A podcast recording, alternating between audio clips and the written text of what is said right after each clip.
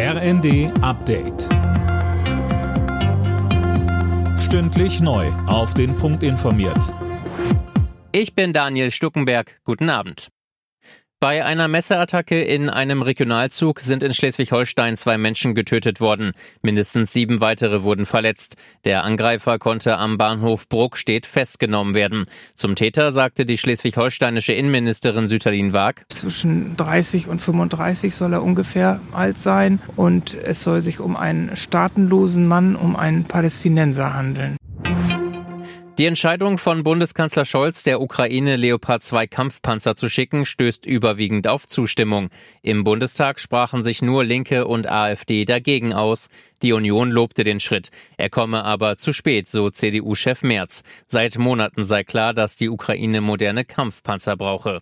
Allein die Bundesrepublik Deutschland und die Bundesregierung der Bundesrepublik Deutschland haben eine frühere Entscheidung darüber verhindert. Und ich will hier ausdrücklich dem Eindruck widersprechen, der heute Morgen in der Befragung des Bundeskanzlers entstanden ist, als ob dies alles sozusagen im Konsens mit allen Partnern in der Europäischen Union entschieden worden sei.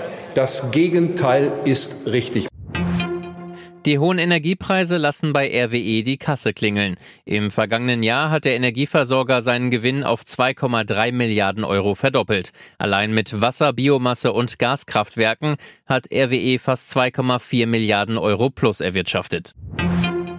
Union Berlin ist wieder Bayern-Verfolger Nummer 1 in der Fußball-Bundesliga. Die Unioner gewannen bei Werder Bremen mit 2 zu 1. Gleichzeitig musste sich der bisherige zweite Frankfurt mit einem 1 zu 1 beim SC Freiburg zufrieden geben. Die weiteren Ergebnisse Mainz-Dortmund 1 zu 2, Leverkusen-Bochum 2 zu 0 und Augsburg-Mönchengladbach 1 zu 0. Die deutsche Handballnationalmannschaft ist im Viertelfinale der WM ausgeschieden.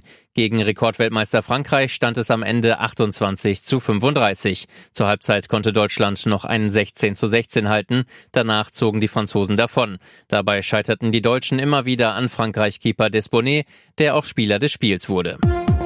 Alle Nachrichten auf rnd.de